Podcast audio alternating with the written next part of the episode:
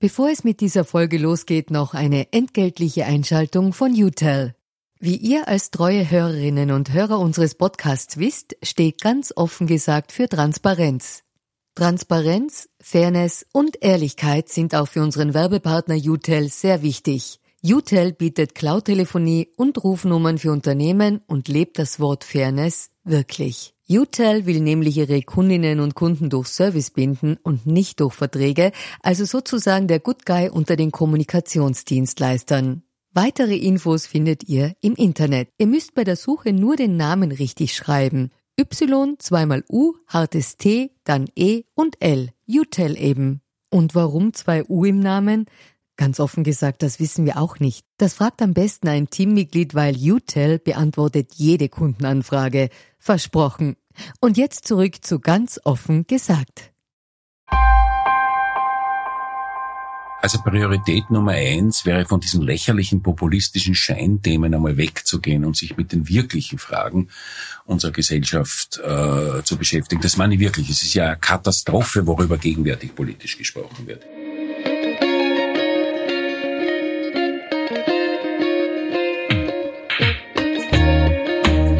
Hallo und herzlich willkommen bei Ganz offen gesagt, dem Podcast für Politikinteressierte. Mein Name ist Georg Renner, ich bin freier Journalist und spreche heute mit Christoph Badels, dem Wirtschaftsforscher, langjährigen WU-Rektor und Präsidenten des Fiskalrats darüber, wie Österreich heute finanzpolitisch dasteht, wie es durch die verschiedenen Krisen der letzten Monate und Jahre gekommen ist und was die türkis-grüne Legislaturperiode in ihrem letzten Jahr noch so alles angehen sollte.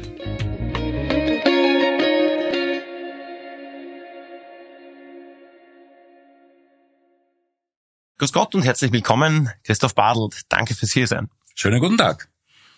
Christoph Badelt, Sie sind langjähriger WU-Rektor gewesen. Sie sind äh, einer der großen Wirtschaftserklärer Österreichs und Sie sind Vorsitzender des äh, Fiskalrats und des Produktivitätsrats. Können Sie ganz kurz erklären, was das für Gremien sind?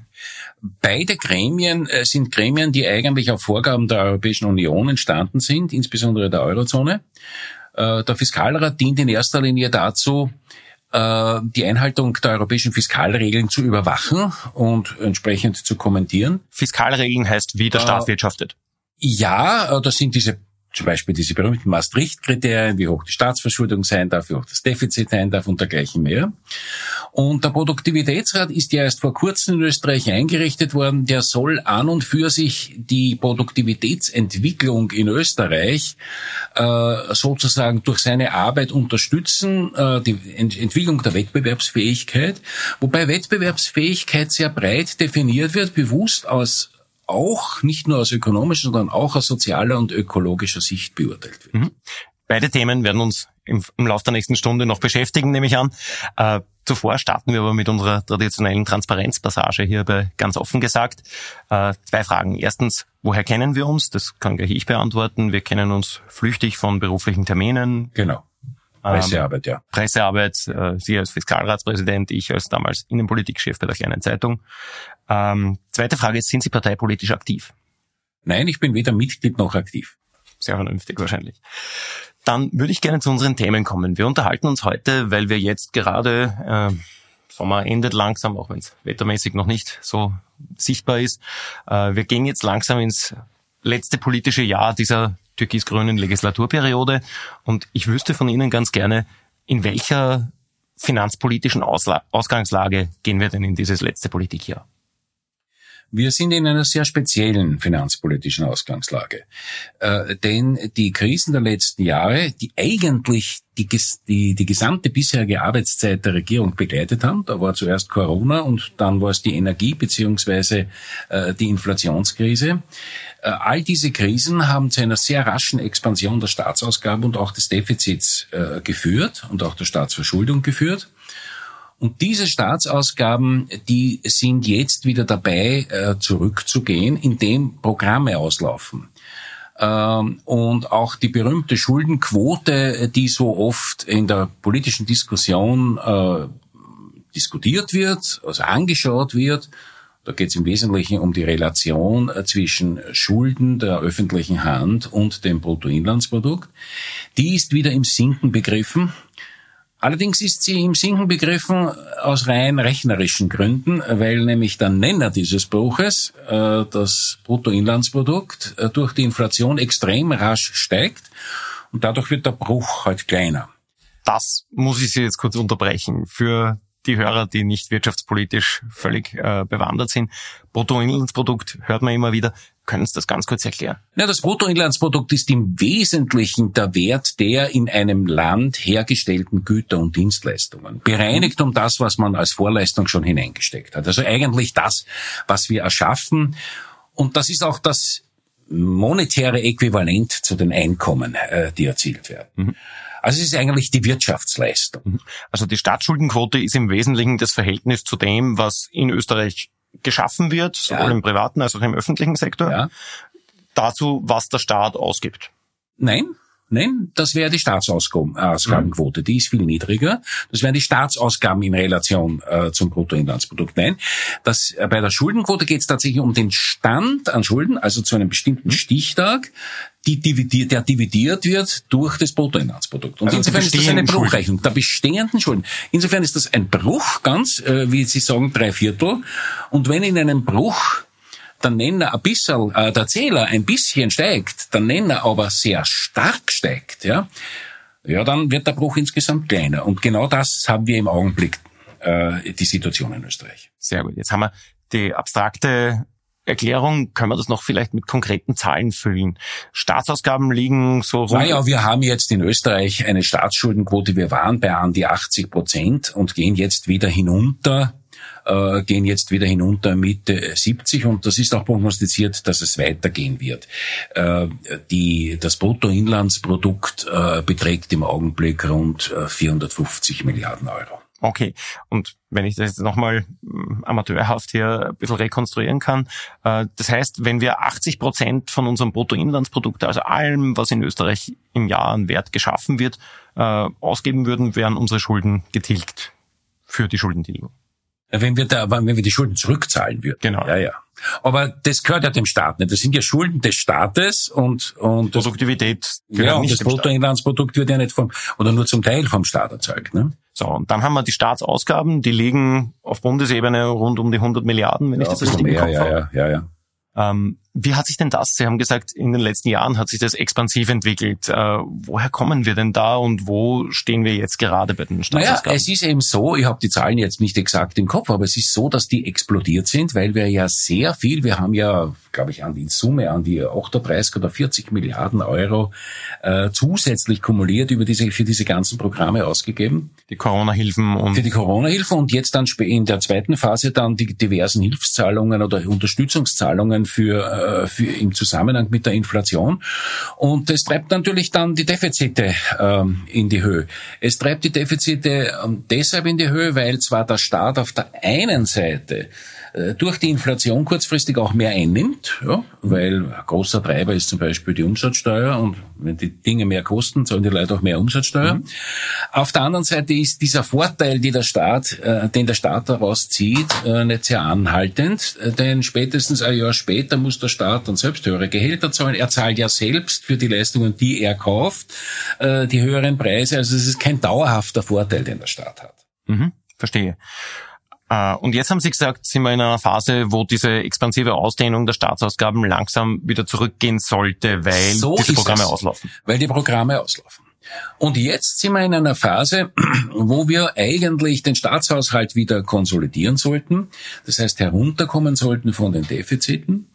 Ähm, das ist auch rein rechnerisch so geplant äh, vom Finanzministerium für die nächsten zwei, drei Jahre, obgleich dann noch lange nicht ein Nulldefizit erreicht wäre. Nulldefizit heißt, der Staat gibt weniger Es gibt keine Netto-Neuverschuldung in einem, ähm, in einem Jahr. Äh, das heißt nicht, dass man nicht Schulden macht, aber es gibt halt keine Netto-Neuverschuldung. Man zahlt ja auch immer wieder Schulden. Hm. So, jetzt ist es so, dass auf den Staat ja sehr große zusätzliche Ausgaben zukommen, die sich einfach aus verschiedenen sachlichen Notwendigkeiten ergeben. Das ist jetzt, um mit populären Beispielen anzufangen, sind es die Pensionen, die Pflege, aber es ist natürlich auch sehr viel rund uh, um die ökologische Entwicklung, um die Umweltpolitik. Äh, es wäre auch notwendig im Zusammenhang mit der Bildungs- und mit der Forschungspolitik. Äh, und wir haben auch nach wie vor größere soziale Probleme, weil das Inflationsthema ja noch nicht vorbei ist. Mhm. Und wir haben jetzt die paradoxe Situation, dass wir ganz offensichtlich langfristig äh, zusätzliche Staatsausgaben brauchen. Übrigens ist das sehr stark auch demografisch bedingt. Ja. Mhm. Gleichzeitig ähm, hat die Regierung oder zumindest die ÖVP, aber auch alle Parteien, äh, die eher rechts der Miete stehen, immer versprochen, man werde die Abgabenbelastung senken. Und wie das alles zusammenpassen soll, weiß eigentlich niemand. Also zumindest ich weiß es nicht. Und äh, man muss natürlich schon sagen, dass vor allem die demografischen äh, Entwicklungen ein sehr starker Treiber dieser Ausgaben sind, nämlich nicht nur bei den Pensionen, sondern zum Beispiel auch im Gesundheitssystem. Mhm. Ja, die Gesundheitsausgaben hängen ja auch sehr viel mit der Demografie zusammen. Weil ältere Leute einfach Weil ältere Leute mehr Gesundheitsleistungen brauchen. Wirklich teuer wird's meistens erst in den letzten Lebensjahren. Teuer wird's dann, wenn die Leute älter sind, mehr im Spital sind, mehr Medikamente brauchen und dergleichen mehr. Die jüngeren Leute brauchen das ja viel weniger. Das heißt, wir hätten eigentlich dringend den Bedarf eines seriösen, langfristigen äh, Konzepts für die Finanzpolitik, das nicht sehr populär sein kann. Und das geht mir halt ab. Im Gegenteil, vielleicht eines noch. Das letzte Jahr oder die letzten Monate vor Wahlen sind meistens sehr gefährlich. Da neigt die öffentliche Hand dazu, das Geld allzu freigebig auszugeben. Allzu freigebig. Danke für die Formulierung. ähm, von wem reden wir denn überhaupt, wenn wir sagen, okay, jetzt vor der Wahl, das heißt, wir reden von der Bundesebene, aber diese ganzen Maßzahlen beziehen sich doch auf den Gesamtstaat, also auch Länder und Gemeinden. Ja, die Maßzahlen beziehen sich auf den Gesamtstaat. Äh, das verkompliziert die Situation ein bisschen, aber wir reden in der Praxis sehr stark ähm, äh, vom Bund. Äh, Sie haben wahrscheinlich vernommen oder die Hörerinnen und Hörer haben vernommen, dass jetzt auch Finanzausgleichsverhandlungen geführt werden. Und ein ganz wesentlicher Teil dieser Finanzausgleichsverhandlungen ist ja, dass die Länder sagen, sie wollen mehr Geld vom Kuchen. Ähm, was aus deren ihrer Sicht durchaus äh, verständlich ist, aber das ist noch ein Punkt mehr, äh, der sozusagen äh, Druck auf die Staatsausgaben des Bundes ähm, auslöst. An dieser Stelle kurzer Querverweis auf unsere Folge mit der Caroline Mitterer. Mit der haben wir eingehend vor circa zwei Monaten über den Finanzausgleich gesprochen. Zurück zum Thema. Bevor wir auf all diese Herausforderungen ein bisschen im Detail eingehen, die auf den Staat dazukommen und diesen Druck, der auf dem Staat lastet aus unterschiedlichen Richtungen, wüsste ich noch ganz gern, wie steht denn der Österreich im internationalen Vergleich da? Ist diese Ausgabenquote, Covid hat ja praktisch die ganze Welt betroffen, ist das überall in vergleichbaren Staaten gleich verlaufen? Also Sie müssen da jetzt äh, ein paar äh, Aspekte unterscheiden. Erstens, was die Schuldenquote betrifft, äh, steht Österreich insbesondere im europäischen Vergleich nicht schlecht da, allerdings schlechter als noch vor zehn Jahren. Was die Staatsausgabenquote, also die Staatsquoten überhaupt, da zieht man dann die Staatsausgaben oder die Staatseinnahmen in die Relation äh, zum Bruttoinlandsprodukt, da ist Österreich insbesondere in Europa, aber auch weltweit ein gehört das zu den Spitzenländern. Das heißt, wir haben einen sehr starken Staatseinfluss, der sich in diesen Zahlen ausdrückt. Äh, wir sind nicht die allerhöchsten, aber wir haben einen sehr hohen Staatseinfluss. Das ist ja auch einer der Gründe, warum dann zum Beispiel die ÖVP sagt, aber auch die Neos äh, beispielsweise sagen, wir müssen runter mit der Abgabenbelastung. Der Staat soll sich hier, äh, soll sich hier etwas mehr zurückziehen weil ich das so oft höre, in Österreich ist die Staatsquote relativ hoch. Warum ist denn so und wie äußert sich das? Ähm, naja, wir haben schon einen sehr hochentwickelten Sozialstaat. Also die Sozialausgaben sind da ein ganz ein wesentlicher, ein ganz ein wesentlicher Teil. Aber wir haben natürlich anders, als das in anderen Ländern auch der Fall ist, auch im Bereich der Sachleistungen einen sehr hohen Staatseinfluss. Wir stellen de facto das Bildungssystem gratis zur Verfügung. Wir haben, obwohl jetzt viel darüber geschimpft wird, auch ein hochentwickeltes und sehr teures Gesundheitssystem, um nur ein paar Beispiele zu bringen. Äh, wenn Sie die österreichische Situation nur vergleichen äh, mit der Schweiz, geschweige denn mit den USA oder Australien, dann haben Sie dort Länder, die haben, die haben die halbe Staatsquote. Ja? Das ist halt eine ganz eine andere Haltung auch, die die Menschen haben. Also man kennt es aus US-Ärzteserien, da muss ich die Kreditkarte zücken, wenn ich ins Spital komme ja, oder kriege eine Riesenrechnung. Und das heißt, dass wir dort nicht in die Staatsquote eingerechnet, während bei uns... Ja, es ist einfach so, es ist einfach so, dass äh, zum Beispiel, wenn man von der Gesundheit spricht, die in, in Amerika die Gesundheitsausgaben der Privaten wesentlich höher sind, einfach weil sie höher sein müssen. Ja. Und die fallen dann logischerweise nicht die in die Staatsquote, zum Beispiel nicht hinein. Insofern äh, ist es auch nicht sehr fair, äh, wenn dann zum Beispiel jetzt ähm, äh, gesagt wird, wie viel man arbeiten muss, damit man endlich sein eigenes Einkommen behalten kann und nicht alles an den Staat abgibt. Der sogenannte Tax Freedom Day. Tax Freedom Day. Hm? Äh, muss man natürlich auch sagen, da müsste man auch fairerweise dazu rechnen, was man alles gratis kriegt. Also quasi die Ansprüche dem gegenüberstehen. Ja, das fängt jetzt äh, bei den Autobahnen an. Die, jetzt haben wir zwar äh, eine, ein Autobahnpickel, aber keiner glaubt, dass das für den Durchschnittsfahrer kostendeckend ist, wenn sie die jetzt auf dieser Basis finanzieren müssten. Das heißt, äh, wir sind halt auch daran gewohnt, äh, schöne Leistungen vom Staat zu kassieren. Verstehe. So, wir waren bei der Frage, wie stehen wir im internationalen Vergleich da? Ja. Äh, also wir sind ein Hochsteuer und ein, ein wir, wir sind ein Hochsteuerland und wir sind ein Land, äh, das eine ähm, äh, sehr, sehr hohe Staatsausgabenquote hat. Und das hängt viel mit unserem sozialstaatlichen System äh, äh, zusammen. Was man auch sagen muss, ist, äh, dass bei uns die Struktur der Staatseinnahmen ähm, sehr untypisch ist. Wir haben eine extrem hohe Belastung des Faktors Arbeit. Das merkt ja jeder Arbeitnehmer. Das merken aber auch die Arbeitgeber, wenn sie die Lohnnebenkosten betrachten. Und wir haben eine sehr geringe äh, Belastung des Vermögens und der Umweltressourcen. Das ist auch ein Spezifikum Österreichs. Mhm, verstehe.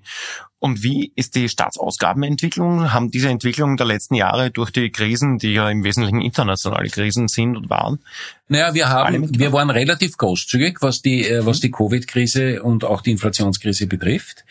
Äh, wir haben ja gerade in der Inflation, was jetzt heftig diskutiert wird, eher darauf geschaut, die Kaufkraft zu halten, haben also weniger direkt in Preise eingegriffen, als, als äh, den Menschen geholfen, die höheren Preise zu zahlen. Das wirkt sich natürlich alles auf diese Art und Weise aus. Also das war schon auch eine politische Entscheidung und wir haben daher in dieser Zeit auch relativ viel ähm, zusätzlich ausgegeben. Mhm. Und was wird denn jetzt passieren, wenn diese Hilfen wie geplant nach und nach auslaufen? Naja, jetzt muss man unterscheiden. Die Covid, äh, die, die Covid-Hilfen, die sind ja jetzt schon im Auslaufen. Was dann noch relevant übrig geblieben ist, ist die Investitionsprämie. Das ist ein relativ großer äh, Brocken, weil die nicht sofort gemacht werden konnten. Aber die sonstigen Covid-Hilfen sind ja im Wesentlichen vorbei. Naja, und bei den, ähm, äh, bei den äh, Maßnahmen, die im Zusammenhang mit der Inflation stehen, ist ein dicker Brocken, der alleine an die vier bis fünf oder gar sechs Milliarden kosten würde, der sogenannte Energiekostenzuschuss 2 für die Unternehmen, wo die ihre, äh, wo die eine noch ihre Rechnungen einreichen können. Richtig für die gestiegenen, äh, für die gestiegenen Energiekosten.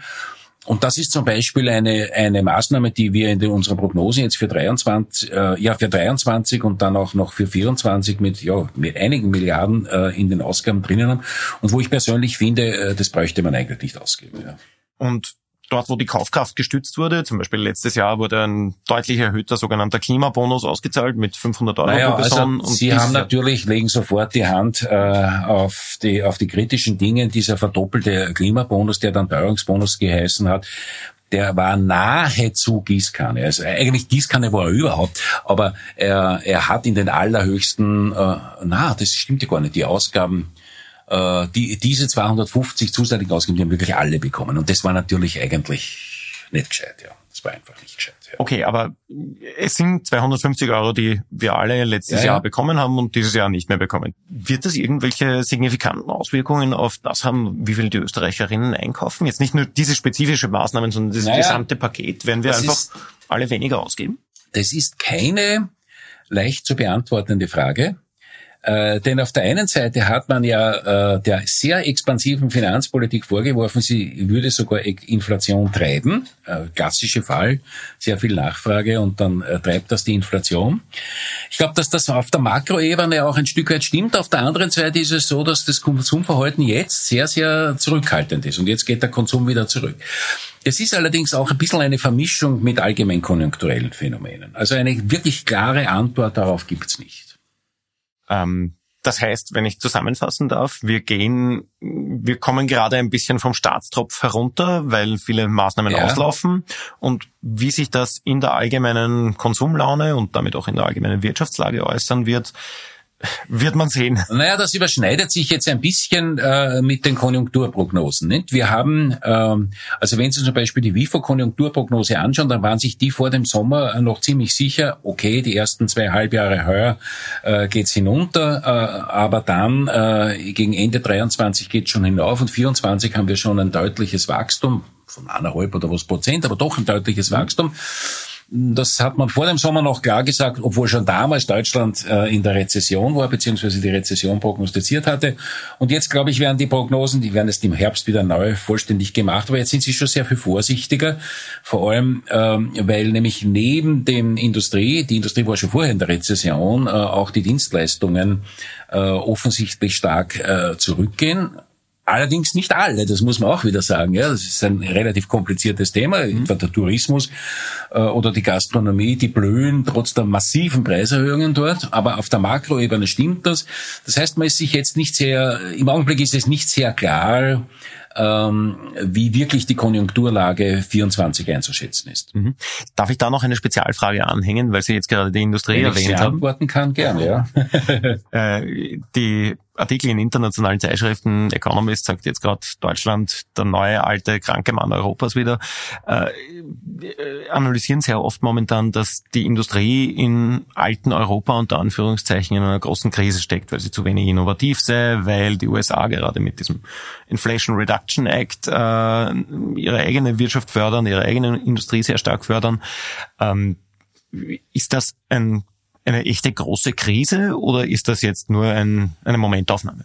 Na, es ist schon mehr als eine Momentaufnahme. Ja. Äh, zunächst einmal äh, gerade der Infl Inflation Reduction Act äh, der Biden-Administration ist halt ein klassisches Beispiel, dass wir international immer mehr in Protektionismus äh, gehen und gegangen sind. Das heißt, jeder fördert seine eigene jeder fördert seine eigene und dann genau.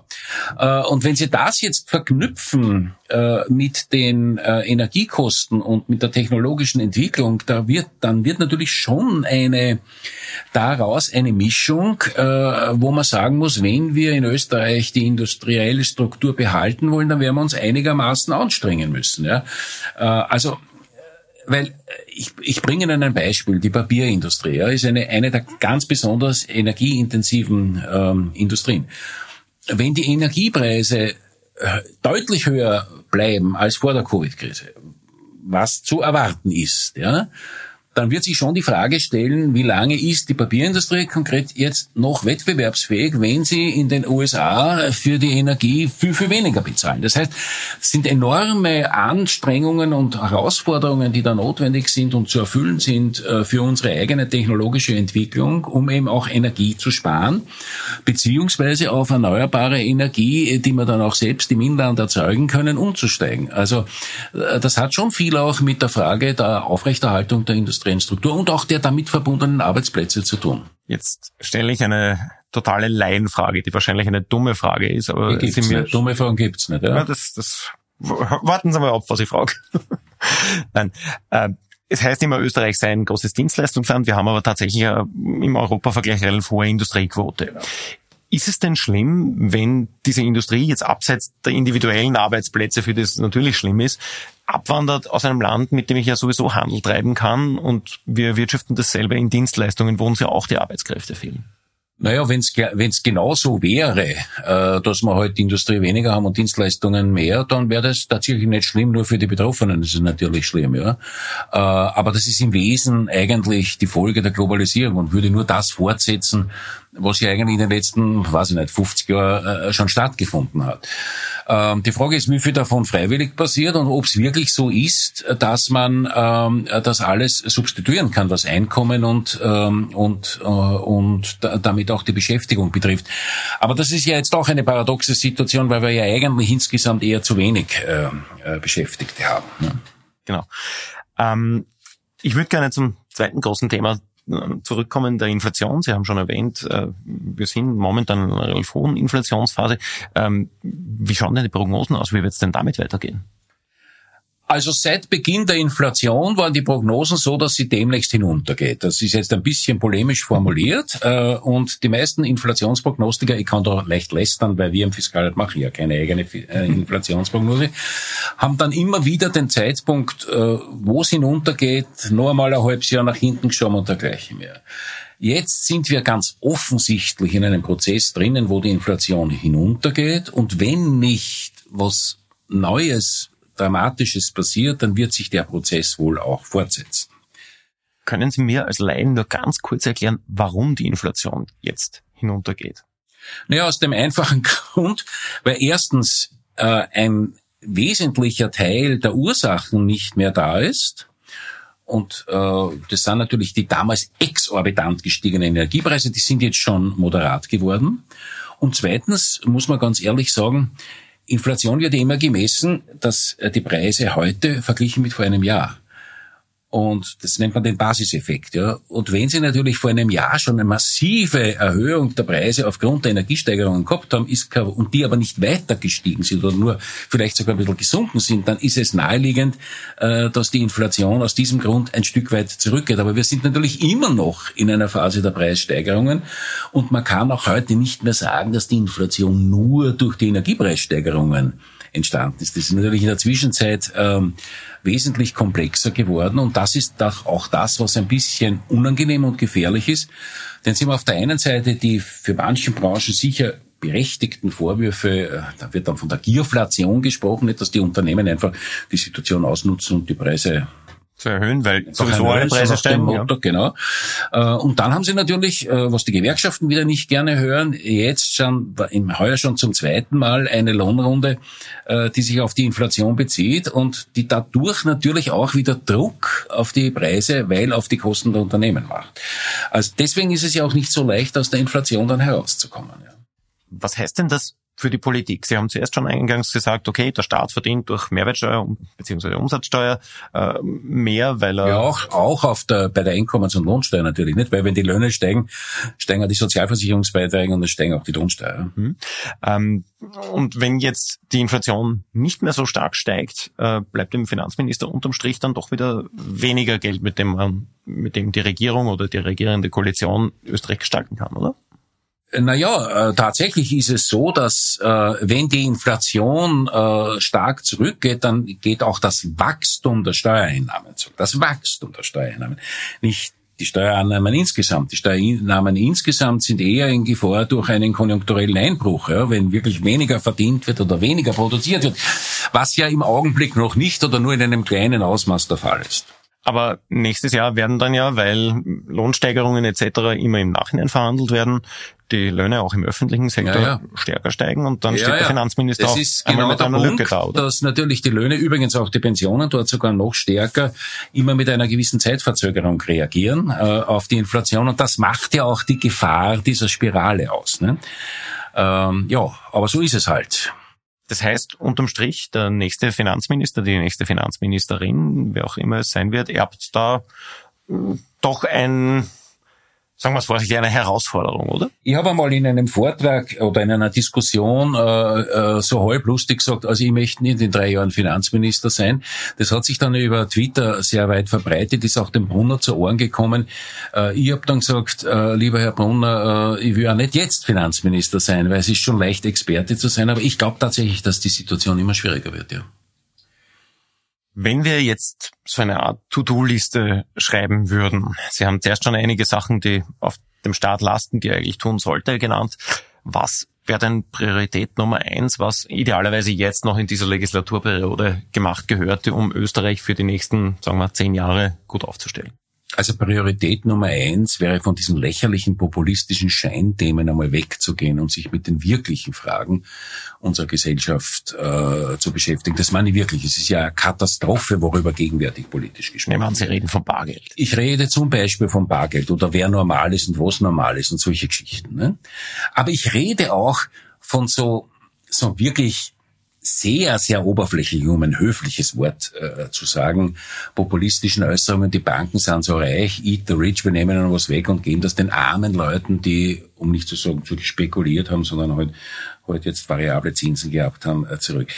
das ist kein sinnvolles äh, Niveau und auch äh, der Auseinandersetzung, wobei ich nicht bestreiten möchte, dass hier auch soziale Probleme existieren. Wir müssten eigentlich zurück zu den wesentlichen Themen. Und inhaltlich ist sicherlich das wesentlichste Thema äh, die sozial-ökologische Transformation. Davon bin ich zutiefst überzeugt. Ja. Was nicht heißt, dass andere Themen äh, wie wichtige Bildungsfragen, äh, Arbeitskräftepotenzial, Entwicklung und eben auch Armutsbekämpfung an den Rändern, dass das nicht auch wichtige Themen wären. Aber ich meine, äh, wir müssen einfach äh, in dieses Thema hineinkommen. Und es scheint so bei den Meinungsumfragen zu sein, dass ähm, wenn irgendein anderes drängendes Thema da ist, dann vergisst man leicht auf den Klimawandel. Ne? Mhm und auf, das, auf die Politik. Jetzt muss ich natürlich entgegenhalten. Die Regierung erzählt uns immer wieder, äh, was für nicht für tolle Maßnahmen beschließt. Jetzt sind im September äh, äh letzten Jahres äh, drei Milliarden Euro genehmigt worden für die industrielle Transformation. Es gibt diesen äh, Klimabonus, Schrägstrich, die CO2-Bepreisung und, ja. und, und. Sind wir da nicht schon drin in dem Thema? Naja, wir sind natürlich drinnen.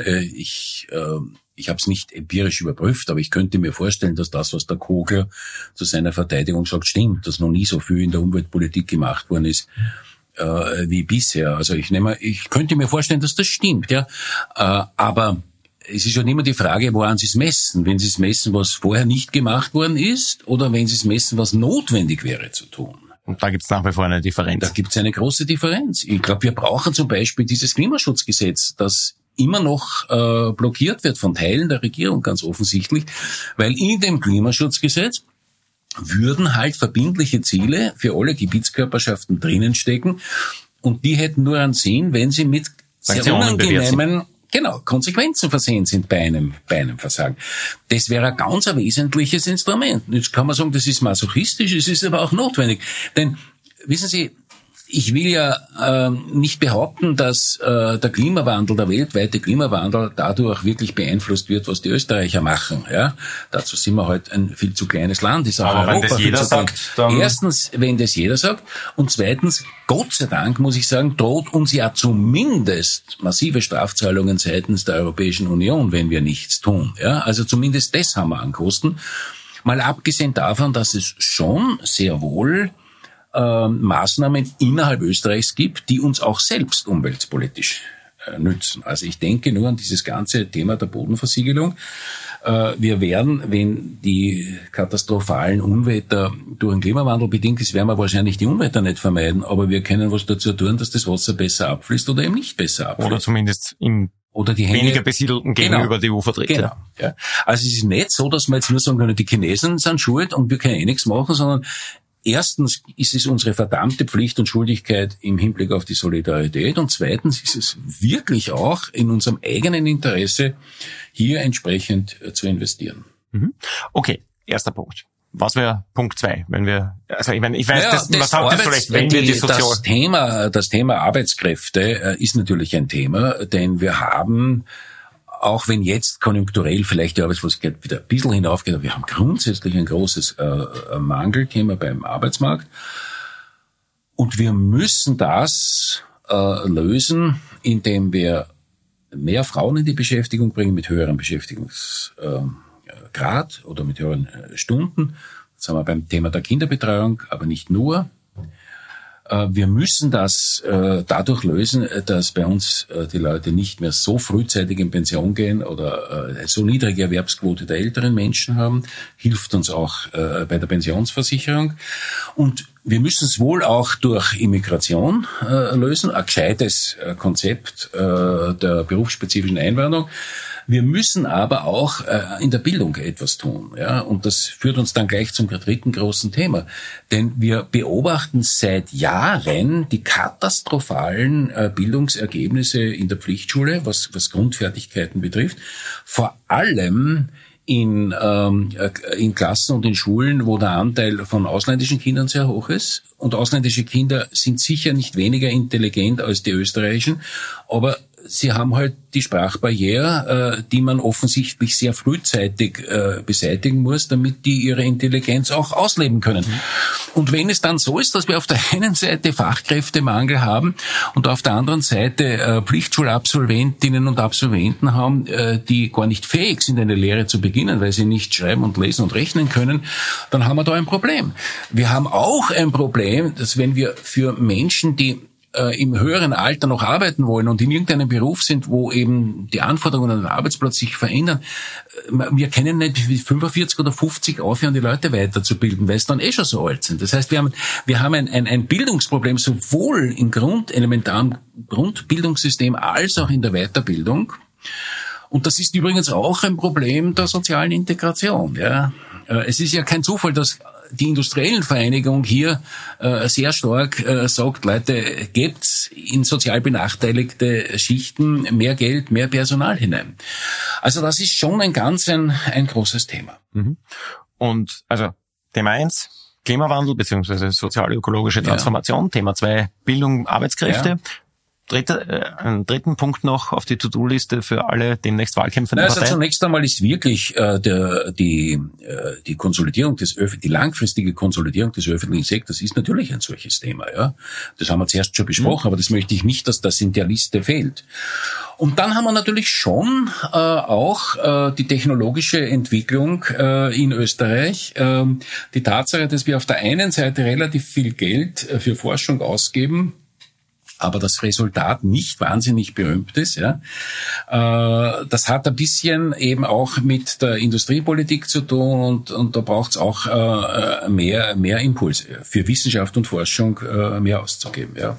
Es kann sein, dass ich irgendwas vergesse habe, aber zumindest haben Sie mich. Das ist einmal ein guter Überblick, glaube ich, wenn man, wenn man ja. sagt, okay, ja. ich möchte jetzt eine Partei gründen, kann man mit den drei Punkten, glaube ich, schon mal ein ganz gutes Programm aufbauen.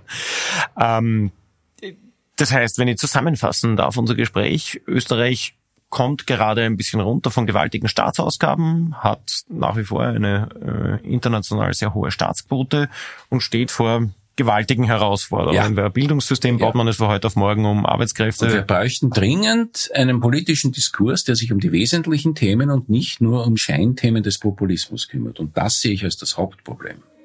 Ich würde nicht sagen, das ist ein schönes Schlusswort, weil es überhaupt nicht schön ist, aber ich wünsche mir so, ja. das ebenfalls. Ja. Ich glaube, dass wir mit dem Gespräch ganz gut dazu beigetragen haben. Professor, Dankeschön. vielen, vielen Dank. Alles Danke. Gute. Wiedersehen. Wiedersehen.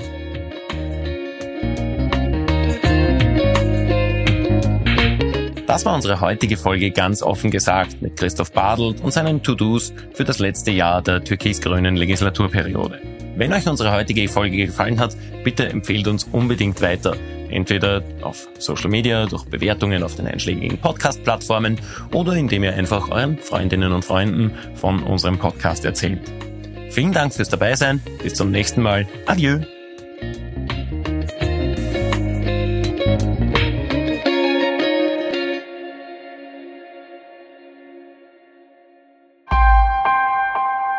Missing Link